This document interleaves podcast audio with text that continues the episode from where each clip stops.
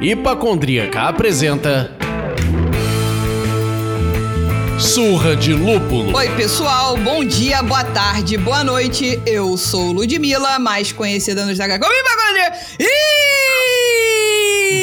no programa de hoje, o amor está no ar, meus amigos. Programa especial do Dia dos Namorados. E aí a gente pegou a nossa malinha Senhoras e senhores, convidamos os passageiros do voo 4.5G para embarque imediato no portão 1. Partiu para o Nordeste ensolarado. Estamos com Carolina Veras e Jeremy Starrett. Falei certo, gente? Donos da cervejaria e brewpub Brewstone, que inclusive ganhou o melhor brewpub do Brasil pelo voto popular na nossa Prêmio Lúpulo de Ouro 2021. Carol e Jeremy, deem um alô, por favor. Me digam se eu falei o nome do Jeremy corretamente. Sim, até eu fiquei impressionado. Normalmente pessoas eram bastante, mas falam muito bem. É, a gente aconselha Jeremias de vez em quando. Eu sabia eu falei isso com o Leandro. Eu falei, gente, isso é total música do Legião Urbana. Não sei.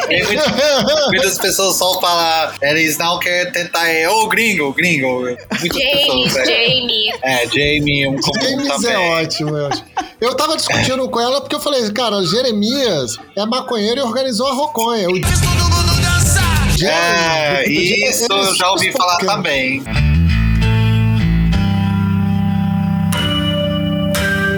Spoken.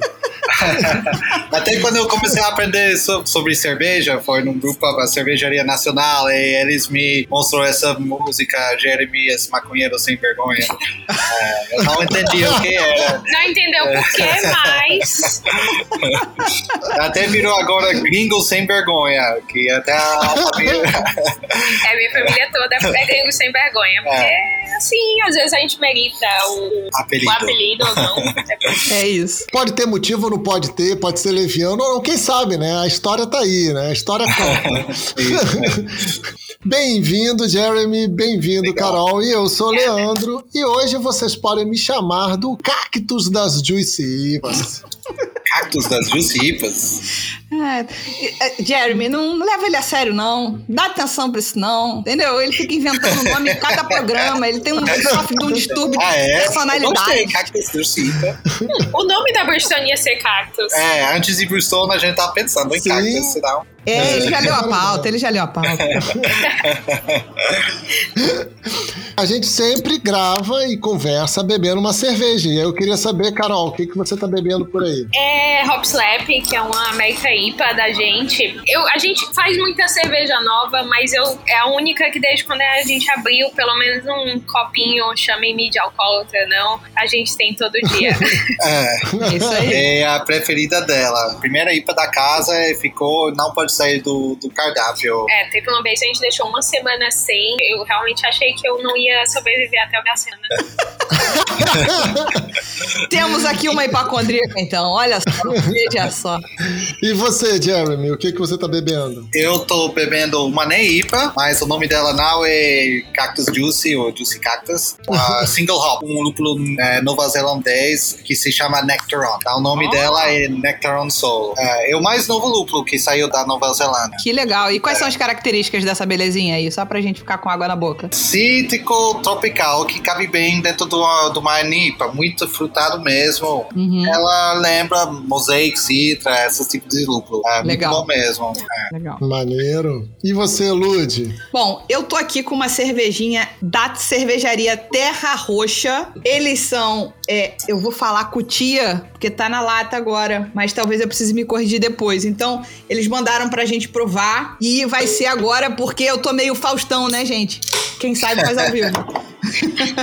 então, vamos aqui, ó. Coisa linda, ninguém tá vendo, mas é uma cervejinha linda, clara, bem bonita a cerveja. Ah, uma arominha, um herbal, bem interessante. Vamos bebê-la ao longo do papo e qualquer novidade eu conto. E você, cactus das Juicy Ipas, o que que você tá bebendo, minha flor do Nordeste? Eu estou bebendo um, um carinho que nós recebemos dos nossos queridos amigos, os Andrés, da UX Brew, que mandaram pra gente. Então tô bebendo a Overpitch uma Juicy IPA também. Porra, Rapaz, todo mundo veio de IPA hoje, hein? Não é normal isso, não. Overpitch. Isso aí. Overpitch, bitch. Você tá de Né IPA. é o, Jeremy também. A Carol tá de American IPA, eu também tô. Então, porra, formou. Saúde, gente. Tá todo mundo Saúde. equilibrado. Saúde. Tintim, é isso aí. Bom, vamos começar, porque a gente é pentelho, os recadinhos do coração, né? Então, por favor, galera, quero que vocês deem uma moral pro blog da Hipacondríaca, que foi recentemente reativado. Os nossos programas são atualizados semana a semana por lá, em hipacondríaca.com.br. Pra que que você fez um blog, Ludmilla? Porra, você eu faço podcast, você não gosta de podcast? Eu te entrego escrito. Então vai lá, lê o blog, curte, compartilha, manda pro amigo que não gosta de podcast. Essa é a chance de você ler o conteúdo que rolou aqui no Surra de Lúpulo e poder indicar pros seus amigos, tá? Então, o link tá no Linktree do Surra de Lúpulo e no Linktree da Hipacondríaca. Aprecie sem moderação. E é isso. E aí, aquele pedido de sempre. Se você curte cerveja e tem um amigo ou uma amiga que também curte cerveja, enche o copo dele com esse bate-papo. Indica esse programa para quem você conhece e tenha curiosidade de saber como está o mercado no Nordeste, de saber como é que é este pub, esse Brew, o Brewston Pub que venceu a premiação, a história do Jeremy e da Carol. Então, indica para eles que a gente vai ficar muito feliz.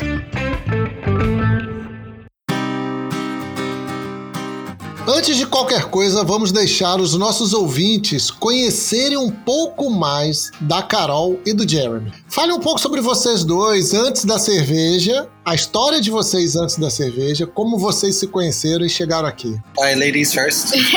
Tá, vou começar. contar como, como que eu cheguei até. A gente é formado em gastronomia, certo? Eu tava morando em São Paulo. É, eu saí daqui de Fortaleza há 17 anos, fui pra São Paulo fazer a escola de gastronomia. É, sempre quis fazer isso. Enfim, fui pra lá, me mudei porque aqui não existia nenhuma perspectiva. Quem cozinhava era o dono de casa ou diarista. Então, Churrasqueiro. Uhum. não, churrasqueiro, nem, nem churrasqueiro. Era era um negócio meio punk aqui. E daí fui pra São Paulo e estudei, tava estudando na Embi Morumbi. Um, surgiu um curso de quatro meses pra fazer na França, é, numa escola que chamava Paul Bocuse. E eu fui pra lá e achei maravilhoso, sensacional. E queria voltar por tudo. Tinha um pequeno leve problema que eu não falava francês pra fazer arte. Logo de uma tão simples. Porque o curso, é, o curso que eu fiz é em inglês, tava tudo certo. Mas assim, de leve, achei que. E eu não queria perder tempo. Minha faculdade faltava um ano pra eu terminar. Eu disse, não, fazer aula de manhã, de tarde, de noite, eu termino em seis meses.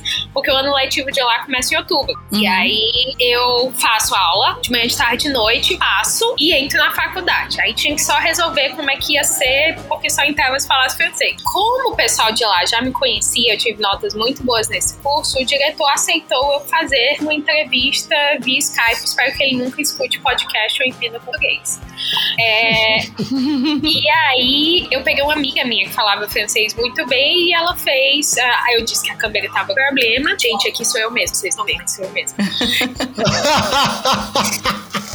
E, e aí eu peguei essa amiga que fez a entrevista por mim e eu entrei na faculdade sem falar duas palavras em francês. Oi, tchau.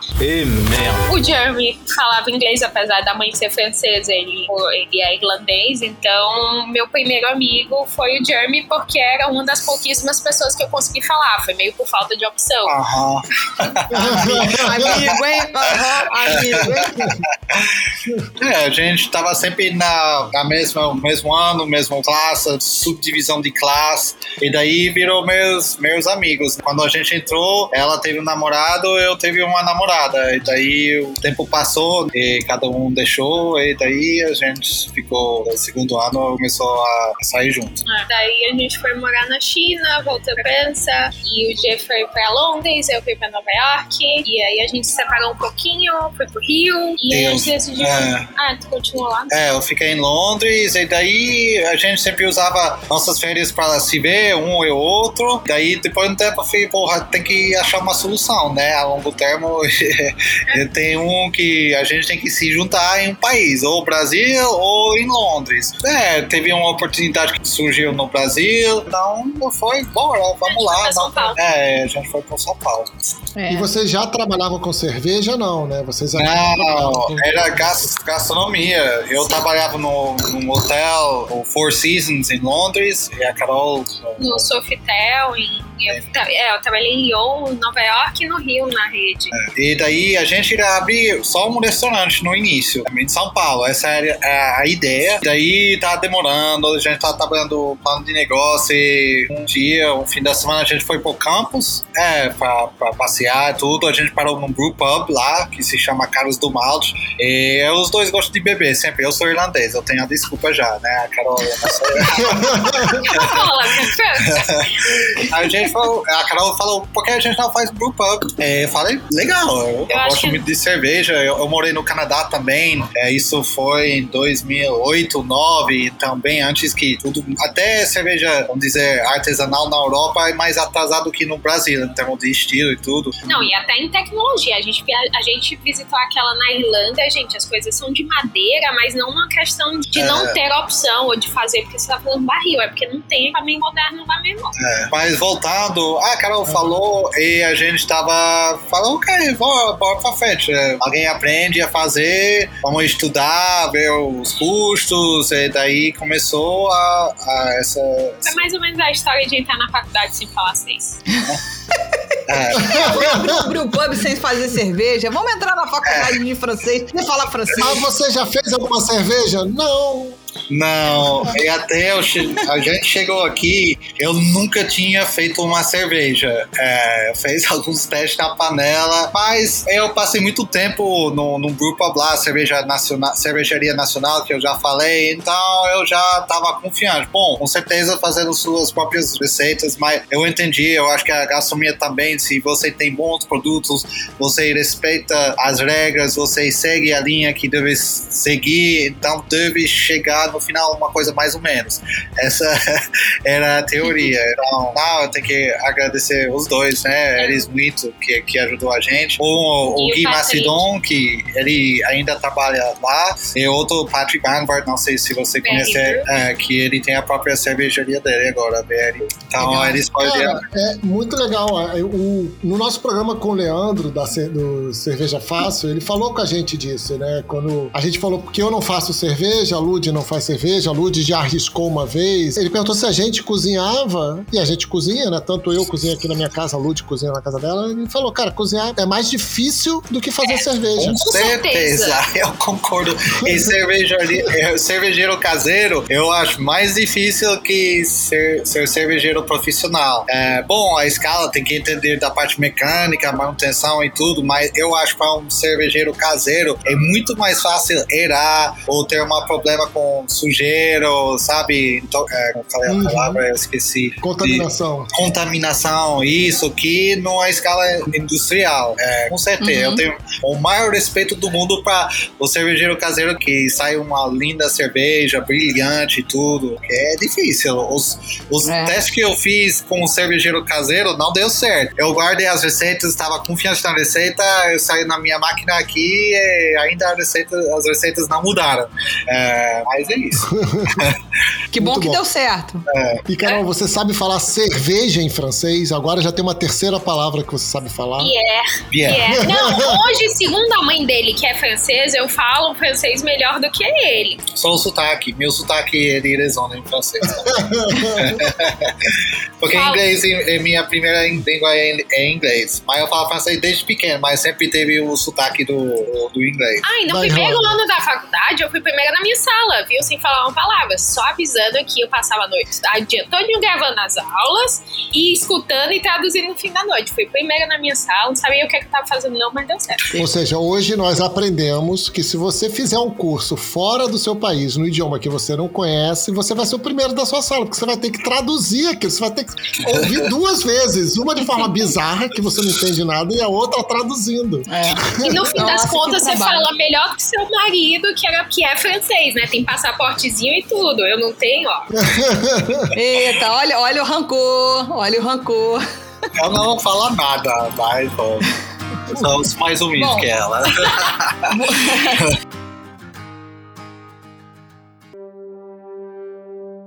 Vocês falaram bastante, mencionaram bastante a formação em gastronomia. E aí, essa formação em gastronomia influenciou vocês pro en- envolvimento com a cerveja, né? Tipo, como é que uma coisa conecta na outra na hora de se envolver com a cerveja e ser formado em gastronomia? Porque a gente já viu aqui químico, arquiteto, engenheiro. Engenheiro tem demais. O cara cansou e vai, vai fazer cerveja. Mas gastronomia é. a- talvez é, talvez seja a primeira vez que a gente vê uma pessoa que de fato é, é focada, porque cerveja é gastronomia, né? Cerveja é comida. Então, É, é um alimento. E a gente tem muito essa parte de querendo fabricar nossa própria coisa, que seja pão, que seja nossos carnes defumados, embutidos, que a gente está começando agora a fazer. Mas os dois sempre foi muito curioso em fazer tudo do zero. É, Uhum.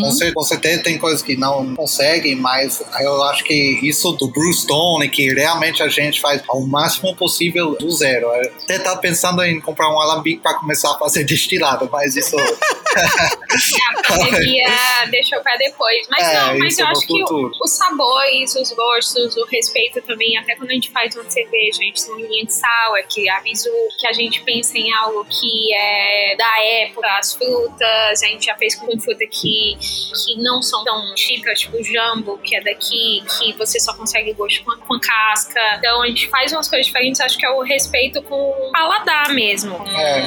e a gente gosta muito da cerveja em geral, então tem vários pratos da gente, como o pão da gente, que é com fermentação natural e vai com malte, é, o fermento, de, ou o levain da gente foi feito com uma levedura de malte no início da cura dele. O pão muda toda semana de acordo com a abraçagem que a gente fizer, então o malte que vai no pão é com, com malte que foi feito com a cerveja daqui. O croquete de camarão vai com de camarão de joelho de porco, vai com cerveja. A panqueca da gente vai com caramelo de cerveja. Então a gente introduz os dois universos, até pra quem não gosta tanto de cerveja, meio que, ah, vou pra Bahia se vou ver qual que é, e talvez, quem É. sabe, cerveja seja bom. Caraca, fiquei com água na boca. É, e tratar com. A gente trata como uma parte da cozinha, né? Uma, pra brincar, pra ter novidade, pra combinar os dois, como a Carol falou. A gente não veja as coisas muito separadas, na verdade, aqui no Brewstone. A parte da cerveja é tão importante que a parte da, da cozinha. Cara, vocês estão falando disso e assim, a gente aqui nos nossos programas, nas nossas conversas, fica muito nítido, né? Que a cerveja, ao contrário do vinho, não se aproxima ou não consegue se aproximar da gastronomia da mesma forma, né? Tão inserida no ritual gastronômico quanto o vinho. É raro ver cerveja especial, as artesanais, em cardápios de restaurantes e associadas. E associada a comidas mais requintadas, sabe? E aí, pra vocês que estão fazendo isso dentro da cozinha, levando, provavelmente aqui pegando meus aprendizados com o Edu Passarelli, com o Jimmy, trabalhando com o paladar complementar, né? Vocês fazem, trazem de dentro da cozinha ali a cerveja como ingrediente, a cerveja como apoio. Como transpor essa barreira e trazer a cerveja mais pra rotina similar do vinho? Eu não sei, eu acho que foi muito trabalho desde o início, sendo bem sincero. É, a gente tinha uma dificuldade enorme quando a gente começou de fazer as pessoas entenderem o produto em geral, porque a nossa comida não era tão comum, a gastronomia local, a gente usa produtos diferentes, a gente lança coisas diferentes, então se tu vir aqui essa semana e tu voltar semana que vem, é capaz de o prato meu não ter, mas ter dois ou três outros. Então a gente gosta dessa mudança. Então foi um tempo de adaptação ao público da gente em poder. A temperatura da cerveja, que foi uma, uma briga muito grande. Um tabu. É, não, eu, eu, lembro- eu contei essa história há pouquíssimo tempo pra uma pessoa, mas no início, todo dia a gente tinha- tentava explicar pros clientes a temperatura, que talvez fosse melhor. Não, mas tá no Ceará, não sei o quê, não vem com mimimi e tal. E aí eu cheguei, cara, nossa cerveja, ela sai da linha estúpida. Tipo, estu- a palavra é estupidamente gelada, porque a câmera fria tá menos dois. Não é possível esse negócio quente. É porque a gente não congela os copos, aí só chateado. E aí eu peguei essa pessoa e disse: rapaz, vem aqui. Aí peguei todos os EPIs, fiz ele assinar a listinha lá pra entrar na cerveja e disse: vem aqui. Vou te levar pra um canto. Se tu disser que a cerveja sai quente, aí tudo bem. Aí levei ele pra câmera fria, empurrei ele lá dentro, fechei a porta, contei até 10. E aí quando ele abri a porta, ele disse: não, sai gelada. Ótimo, bebeu a noite todinha, nosso cliente até hoje. Mas eu tava, tipo, sabe no fim da noite que não dava mais pra escutar a mesma coisa? Então, eu tava aqui, ah, na verdade, eu acho que essa pergunta que a gente queria entender um pouco tem a ver com uma das coisas que me intriga muito. Eu moro aqui em Ipanema, no Rio de Janeiro. Se eu descer aqui agora e for num restaurante, se ele for um restaurante médio, ele vai ter pelo menos, sei lá, umas 15 opções de garrafas de vinho pra provar, Pra você escolher, harmonizando ou não com pratos que 90% das pessoas que estão ali não saberiam fazer isso com os pratos que tem na casa. E tudo bem também, o negócio é ser feliz. Aí se eu olhar a mesma carta de cerveja, ele vai ter possivelmente alguma das mainstreams, ou uma ou duas, e quase nunca vai ter uma artesanal. É muito raro. Se tiver no cardápio, se você perguntar, você tem essa, é muito provável que ele não tenha, porque é difícil manter o estoque, controlar esse estoque, né? Pedido e procura. O que, vocês acham de fato que falta? Vocês que estão na área de gastronomia, tipo, dentro da cozinha, o que, e aí também estão dentro da cozinha numa cervejaria, que vocês têm um brew então vocês vendem para si mesmos, né? Vendem, pro- vendem aquilo que vocês de fato produzem. Mas imagina ser o Brewstone sem ser um brew, brew pub, precisando vender as cervejas, a mercadoria de vocês nos bares e cervejarias e botecos e PDVs aí em Fortaleza. O que que precisa fazer? Qual é a quebrada de casca que a cerveja não consegue fazer pra chegar nesse lugar de, da gastronomia de fato, de, de- sabe, de ter uma boa cerveja num bom restaurante? Isso, isso me intriga demais. Cultura. É, exatamente. Cultura. Lá pensando a cultura, os países ou culturas que fez a base, a maior parte técnicas gastronômicas e com certeza Brasil aqui, bom, fora a cozinha indígena que veio da África, né, do, da Bahia e tudo, mas italiano, francês, é, que a, mai- a maioria dos restaurantes usa essas técnicas que foi criado, especialmente da França, e lá a cultura é tomar com vinho, tem cerveja, mais difícil de, achar cerveja, então eu acho que como isso foi 100, mais de 100 anos ou, ou mais, sabe, a, cozinha francesa realmente, dizer, bom, passou por várias etapas, mas moderno começou no início do 1900, técnicas de lá que a gente usa até hoje, eu sempre combina com vinho, então eu acho que isso foi passando, passando, aí criou essa ideia na cabeça que o estilo de restaurante, o estilo de comida só pode combinar com vinho. Também, e aí a segunda coisa, mas bem menos importante, é a questão da diluição de valor. Uma garrafa de vinho tem 750 ml e você consegue compartilhá-la com muitas pessoas em uma mesa e de diferentes. Diferente que a lata de vinho, que normalmente o latão tem metade de um pouco menos que metade disso, ou um pouco mais, 473 ml mais ou menos, você não consegue dividir necessariamente da mesma proporção que você consegue numa garrafa. E eu acho que a convivialidade, principalmente aqui no Nordeste, mas eu acho que no Brasil inteiro é super grande. Aí você termina com o alto. Eu acho que você tem razão. Aí eu acho que também tem uma questão de lobby, né? A gente fez um papo aqui com o Diego da Coisa Linda, que é uma cervejaria de Florianópolis, produzindo cerveja ácida É, pauleira com lá- característica de lá- Floripa, né? Vai, ele fala justamente de um lobby, do tipo, faz falta de você, uma cervejaria mais, melhor, mais estruturada, tá num congresso de médicos, por exemplo.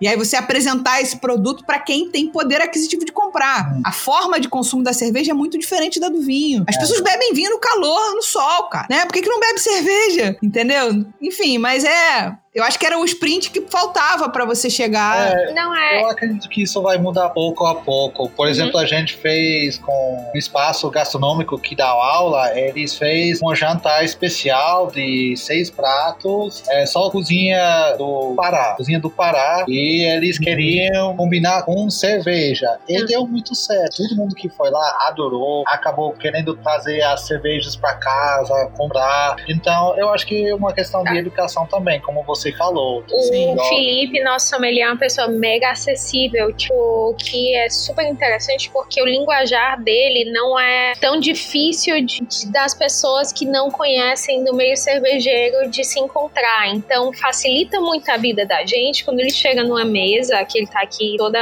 acabou de vir deixar uma cerveja aqui pra gente, e ele conversa com os clientes e a gente faz, fazia, né, porque parou agora na pandemia, mas aula todas as quartas de harmonização gratuita para os clientes conhecerem. E a gente, tipo, os pratos daqui, com cervejas daqui, eles vinham, explicavam. Antes disso, a gente tinha um outro sommelier, que era o Zé, que também foi super importante para a história da gente. Então, realmente, valorizar esse tipo de serviço que essas pessoas fazem, a gente acha que é super importante. Ver o produto que a gente vende e ter paciência, porque não vai ser agora que a gente vai conseguir É. ter o mesmo status que o vinho. Com certeza. E o Felipe é um querido, a gente faz parte de uma confraria online juntos e tal, enfim, conheço ele. Gente fina demais. É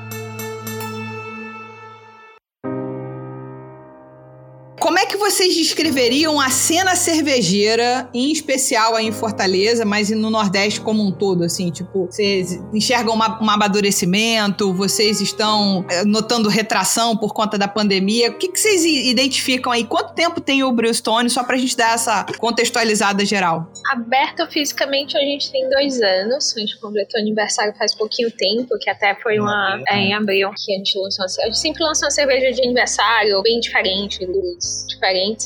E a gente tá dois anos no mercado. Eu acho que o público evoluiu, melhorou. Eu acho que a pandemia, de uma certa forma, eu não vou dizer que foi positiva, porque financeiramente é, é quase castrador, mas é, abriu a possibilidade de várias pessoas que não conheciam o Bristone, estavam em casa, que abriram um delivery, que era algo que a gente era relativamente contra, porque a gente trabalha com produtos frescos, artesanais, e você trabalhar com delivery, ter o teu produto que é para chegar de uma forma X, chegar todo embaralhado, todo feio, todo mole, é, não, era algo que a gente não gostava muito, e a gente começou a trabalhar com isso, e a gente aprendeu que acabou ajudando a gente de novas pessoas conhecerem. A gente abriu um pouquinho a cabeça também de, de horários, mas eu acho que a clientela tá, tá um pouco mais aberta a conhecer. É, com certeza, melhorou bastante. Mas eu acho tudo aqui. Faz três anos que estou em Fortaleza, a gastronomia, a- as opções e as pessoas são mais abertas para provar outras coisas. Aham. Então, eu- isso em qualquer, qualquer dúvida. Eu sei da família da Carol as outras coisas. Quando eu cheguei aqui, tem muito medo de provar uma coisa nova.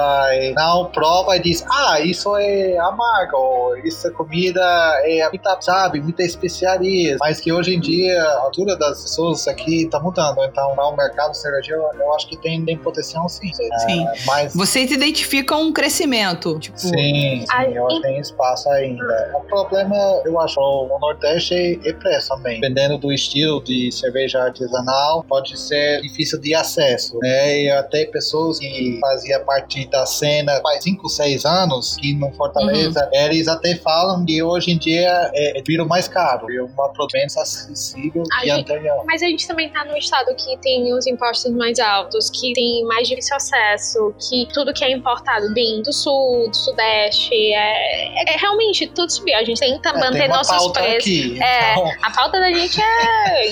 É o, o governo, quem tá na fiscalização, ele pode dizer, ele bota o preço do, do valor da mercadoria, mais ou menos. Então, o imposto é, é difícil, mas assim, bom, a gente só impor, é, não, eu não imagino mais para cervejarias, desculpa, para cervejarias de outros estados tentando de entrar aqui, eu acho que isso vai pagar. É, não, eu acho que daí fica aí, filho. Vamos beber a cerveja local. Tudo É. bem. Acho que é isso que.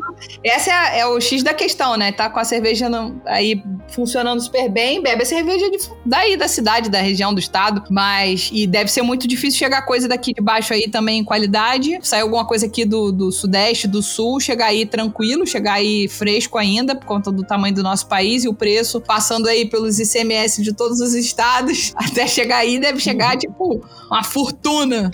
Mas, enfim. É, é, caiu, mas eu acho que cresceu. A gente, inclusive, é, investiu em equipamento durante a pandemia. É, a gente decidiu de. A gente foi enlatadora durante a pandemia e foi a primeira vez que a gente tá saindo daqui, então também tá sendo um braço novo do negócio. É, e uma oportunidade Ah. pra gente crescer. Eu A pandemia foi bom por isso. porque, bom, fechou tudo dentro das quatro paredes. Então você vai fazer o quê? Vai tentar vender fora dos quatro paredes é, do Bridgestone. Sim. Então essa é a próxima etapa pra gente de começar a vender fora, não seja só Blue Pub e, e entregar para o É, eu quero, quero ver chegar no Rio, hein? A louca. Manda pra cá.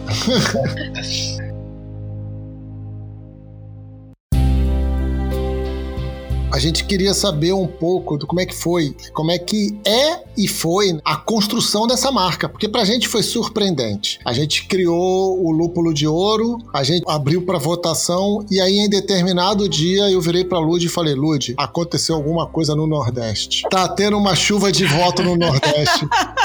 E a gente não sabe o que que é. E aí, acompanhando as passagens, eu falei, e quem tá assumindo essa liderança da chuva de votos é o Brimstone. Como é que foi isso? Como é que é criar essa identidade de marca que foi tão querida pelos fãs a ponto deles engajarem tão facilmente? Conta um pouco pra gente aí. Então, a Lud estava falando um pouquinho antes da gente começar, eu fiquei um pouquinho surpresa.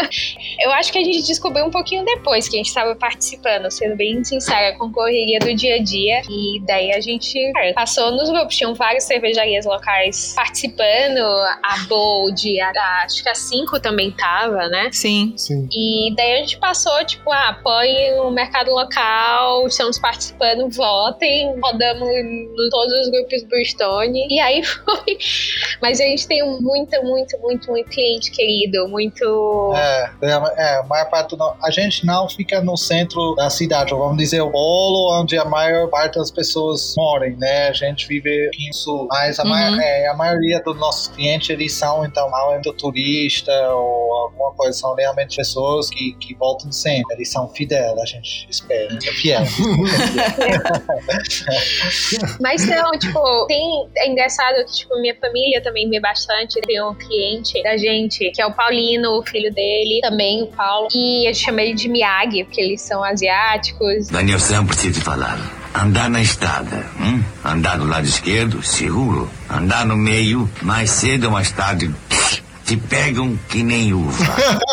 E meu pai, tipo, conheceu no dia que a casa tava cheia, tipo, ah, senta aqui, você não tem onde sentar, foi no... Senta aqui nessa mesa, pode. Todo mundo conhece os garçons pelo nome, todo mundo conhece a gente pelo nome, conhecem até os cozinheiros.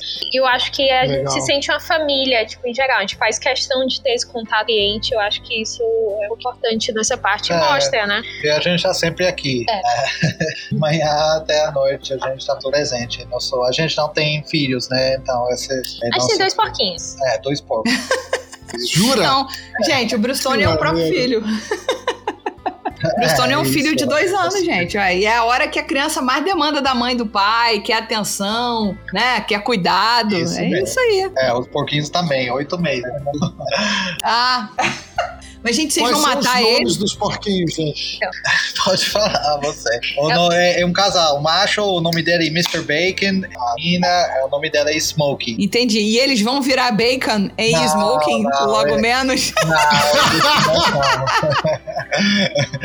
Eles vão, vão ficar inteiros. Olha lá, hein?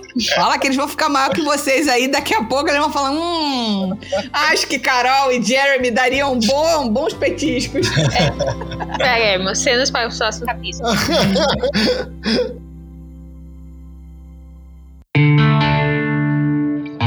Você também, logo no início do programa, comentou que essa IPA que você está bebendo, você não tira da linha de jeito nenhum. Além dela, vocês têm outros estilos de linha que você mantém sempre no cardápio? Quais são? É, agora, como a gente começou a colocar em lata, a gente tem. Ah, vamos dizer cinco, porque tem Aris também, mas é a primeira vez. É, fora a Aris, as outras é uma Premium Lager, é, que antigamente a gente fazia somente para eventos. É uma cerveja que a gente não servia em casa, casa, mas viu que fora da casa ela vendia muito bem. É uma mais leve, não tem muita, vamos dizer, complexidade igual uma, uma Pilsner ou uma Czech Pale Lager que a gente vende dentro da casa. Então essa é uma marca. Tem uma Irish Red Ale, fazer, né?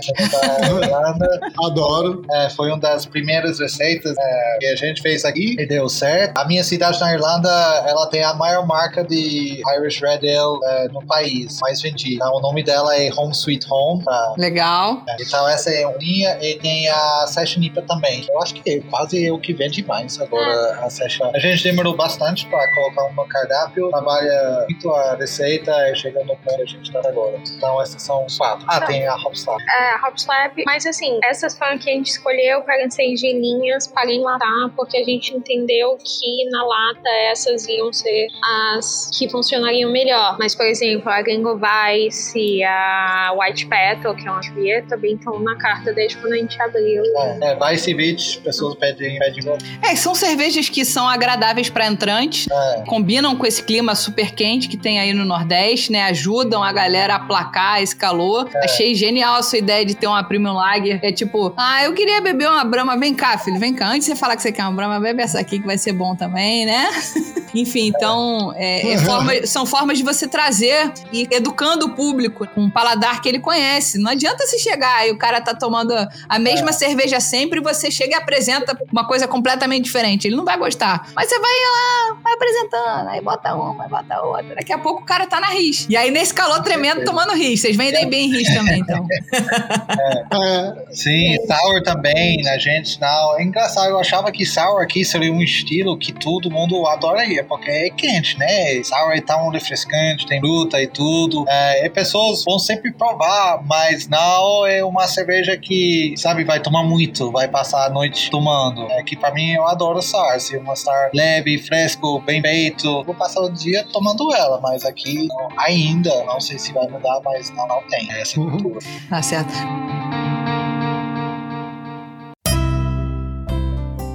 Na divisão das cozinhas, porque no Brew Pub existem duas cozinhas: a cozinha da cervejaria e a cozinha da cozinha, porque vocês servem comida aí, vocês já falaram, a gente já viu aí no Facebook, etc. Vários pratos, um joelho de porco maravilhoso. Que, por isso que eu perguntei se é, haveria vida para bacon.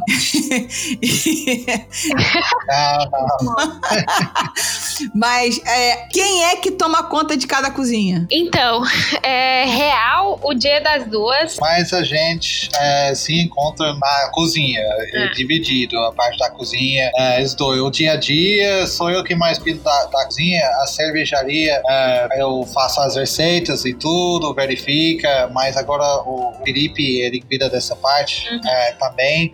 Felipe é o braço direito, eu acho que da, da gente totalmente faz tudo. É, a gente tenta de essa poli, polivalência, não sei se é É, a palavra. como a gente tem essa cultura, a gente tenta passar. E tem algumas pessoas que trabalham com a gente, como o Felipe, o Rafa, que são, tipo, mesmo estilo, mesma cultura e funciona super bem pra gente. O Gabriel também que tá entrando, que É, que é. fica na cozinha e na cervejaria. é. Então, Entendi. é, então, peraí. O Jeremy faz as receitas das cervejas e tal, e tá ali apitando na cervejaria. E você, você tá mandando na casa como um que todo.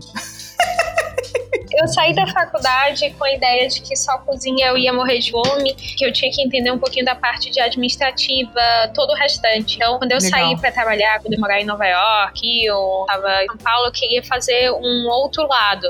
E daí, quando a gente foi dividir as tarefas, eu tinha as duas experiências e, o G começou a entender e gostar e se apaixonar tanto por cerveja que a gente decidiu que é, as receitas eram deles, a cozinha a gente divide mais ou menos, É. mais ou menos. E marketing, RH, vendas, da Carol, Sim. a parte administrativa. tudo, todo o tudo isso. restante, É. a parte chata. Entendi. importantíssimo, importantíssimo, É, importantíssimo. faz- e marketing também a gente faz em casa agora, mas Faz um todo tempo. mundo participa. Uhum. Quer tem uma ideia para fazer um vídeo, alguma coisa, a pessoa que, que vê da parte é, dia a dia, dia da administração, ele faz os vídeos, é, a gente tenta, é, todo mundo bota a mão na massa em mais de um lugar, tem que ser é, flexível, aqui, não tem que saber fazer Aham. duas coisas. Com certeza. Gente, infelizmente o papo vai chegando ao fim. A gente tem que pegar nosso voo de volta pro Sudeste, de volta pro Rio de Janeiro. Infelizmente, queria realmente estar aí no Nordeste agora. Ai, meu Deus, me leva. E aí a gente queria fazer aquela perguntinha para encerrar. Muda alguma coisa na decisão das receitas das cervejas o fato de vocês terem formação em gastronomia? Quando vocês olham aquela receita e falam assim, vou fazer diferente. Eu não sei. Eu gosto, eu acho que não vou fazer diferente, mas uma coisa é sempre tentar de melhorar, que eu acho que a gente tem muito na cozinha e as receitas da cerveja é sempre tentar chegar no padrão, senão é bom a gente vai mudando e tenta, é, tenta sempre estar se melhorando e as coisas evoluem. Dizer, a sour, por exemplo, a gente começou a não fermentar a fruta, foi bom e até, agora a gente vai começar a, a fermentar a fruta para ficar mais seco. É, é uma evolução constante. Não sei se outros cervejeiros que não sabem ou que não é gastrônomo ou cozinheiro, deve ser a mesma coisa, mas essa ideia a gente traz da cozinha, de sempre estar tá tentando melhorar e, e mudar e, e, trazer novidades. Isso é muito louco, né? Tem processos que se ah, interseccionam. Acertou, miserável. Deixa eu ver. Jesus, de onde eu fui tirar essa palavra? Tem processos que se misturam, Parabéns. que se confundem na hora de pensar na construção da cerveja, né? Tipo, você acabou de falar da fermentação da fruta, ou sei lá, tem alguma coisa que você fala, não, cara, isso é feito na gastronomia que eu trouxe pra cerveja, de processo, de pensamento, de, não, não precisa ser de máquina, né? Mas de. Eu não tenho medo, mas eu acho que outras cervejeiras é a mesma coisa. De cozinhar alguma coisa e depois colocar na cerveja. É, esse tipo de coisa. Essa a gente tem a facilidade. Vamos dizer que eu fazer um moriz com biscoito de canela, espéculos. A gente. Faz bom, não fez agora. É, mas faria o biscoito colocar na cerveja. Não tenta não. Ah, eu acho que a galera não faz o biscoito para colocar na cerveja, não. acho que a galera compra o biscoito pronto é. e chapa na cerveja. Então é, é isso. É, isso é legal que você falou. Você, tipo, você pensa no ingrediente que você pode produzir, mesmo que exista ele já pronto, você produz o seu próprio ingrediente. Isso é muito legal. Acho é. que isso é um diferencial bacana, porque, via de regra, o cervejeiro é cervejeiro. Você é cervejeiro e cozinheiro e gastrônomo. Aí você pensa na comida de outra maneira. É, pra, pra trazer outros sabores ou cervejas que iria adjuntos, a gente dá pra aplicar mais, com certeza. Uma sour com jambo, por exemplo, eu iria fazer um sour com jambo. Daí eu hum. tava falando com o Rodrigo da Bold Brewing, ele pensa muito, é um, não sei, um mad scientist, sabe? Sempre tá com ideia. Eu tava só uh -huh. querendo fazer um sour com, sour com jambo, nunca vi jambo, ele é mais a cor, tem que focar na cor. E daí a gente descascou. Bom, até os meus cozinheiros descascou tudo o jambo, é só uma pele grossa por fora. A fruta uh -huh. foi para fazer suco para os funcionários e a gente ficou só com a casca, depois triturou no, no liquidificador da cozinha e botou só a casca dentro da cerveja. Então a cerveja realmente ficou com a cor do, do jambo por fora, mas a, a maior parte da. É, não foi nada, foi realmente. É, foi totalmente natural e teve a, a cor do, da fruta. É, mas é, essa ideia era dele, mas é um exemplo, né, de como a gente Sim. pode pensar no processo. Né? Sem dúvida. Bom, pessoal, foi muito legal assim, conhecer mais do Brewstone, conhecer mais da Carol e do Jeremy, que estão vivendo essa história de amor, meus amigos, nesse dia dos namorados com surra de lúpulo há 10 anos. Eles que têm 5, então eles já estão negativos na idade, porque são muito novos para estar tá realizando tanta coisa. E como o Leandro falou, eles são muito cosmopolitas. É São Paulo, Brasil, Rio de Janeiro, China, Nova York, Londres, Irlanda, Paris, sei lá, sei lá, esses são o mapa mundi. Muito obrigada pela presença. A gente espera tê-los aqui em outras ocasiões, com certeza. Com certeza, um prazer e... de, de, receber vocês aqui, viu? Tem que passar um dia ou dois, três, pelo menos. É, é... Não fala não que a gente vai, mas a gente é assim. Eu é, não que a gente tá só esperando a, a vacina. A gente é cara de pau demais. Você não sabe mexendo. Uma hora dessa a gente bate aí na porta. Oi, tudo bom? Eu sou Ludmilla, ele é o Leandro. É o contrário. Mas é, gente, muito obrigado pela oportunidade. Foi um prazer falar com você. Legal. Muito obrigado, gente. Eu adorei. Foi legal pra cacete. Adorei conhecê-los. E realmente, quando eu estiver no Nordeste, eu tô com planos de ir ao Nordeste esse ano. Fique, anote. Olha que eu paro em Fortaleza. Por favor. Eu espero.